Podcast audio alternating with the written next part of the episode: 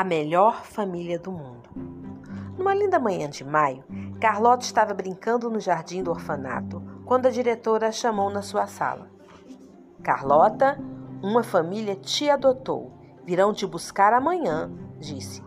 Carlota cruzou os dedos e fez um pedido. Espero que seja a melhor família do mundo. Nessa noite, Carlota não conseguiu dormir de tão nervosa e ficou pensando em como seria a família perfeita.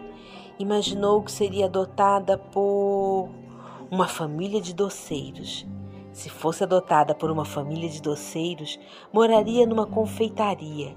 Poderia passar o dia entre bolos, doces, pudins e bombons, escrever mensagens com açúcar em cima dos bolos e lamber o merengue dos doces com cobertura. Teria palmier de chocolate no café da manhã, no almoço, no lanche e no jantar. Sem dúvida, uma família de doceiros seria a melhor família do mundo. Porém, pensando melhor, como continuava sem poder dormir, Carlota pensou outra vez em como seria a família perfeita. Imaginou que seria adotada por uma família de piratas. Se fosse adotada por uma família de piratas, moraria em um navio pirata. Poderia navegar pelos sete mares, desenhar bandeiras com caveiras e ossos e procurar tesouros cheios de moedas de ouro. Carregaria um macaquinho no ombro direito e um louro no esquerdo. Usaria um tapa-olho e uma perna de pau. Sem dúvida, uma família de piratas seria a melhor família do mundo. Porém, pensando melhor, como ainda não conseguia dormir, Carlota pensou outra vez em como seria a família perfeita. Imaginou que seria adotada por uma família de domadores de tigres se fosse adotada por uma família de domadores, moraria em um circo. Poderia passar o dia brincando com os tigres, enrolar o bigode dos filhotes e contar as listras de sua pelugem. Levaria um tigre de bengala ao colégio para ser a mais popular no recreio.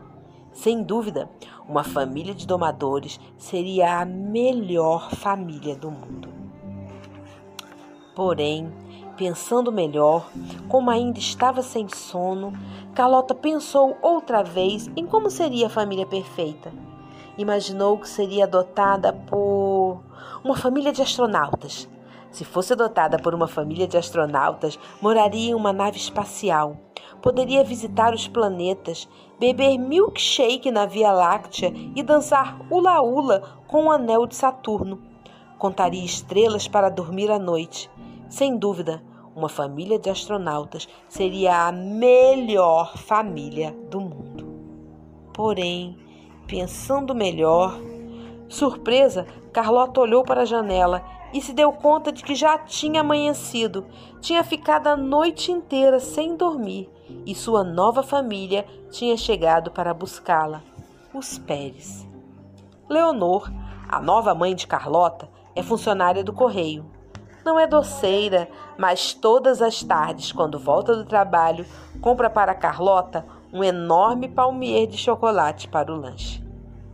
Roberto, o novo pai de Carlota, trabalha como corretor de seguros.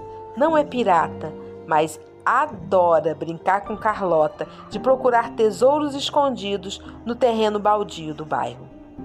Elvira, a nova avó de Carlota, é aposentada não é domadora de tigres, mas tem dois gatos, Bigode e Bruno, que passam o dia cochilando no seu colo e adoram sardinhas.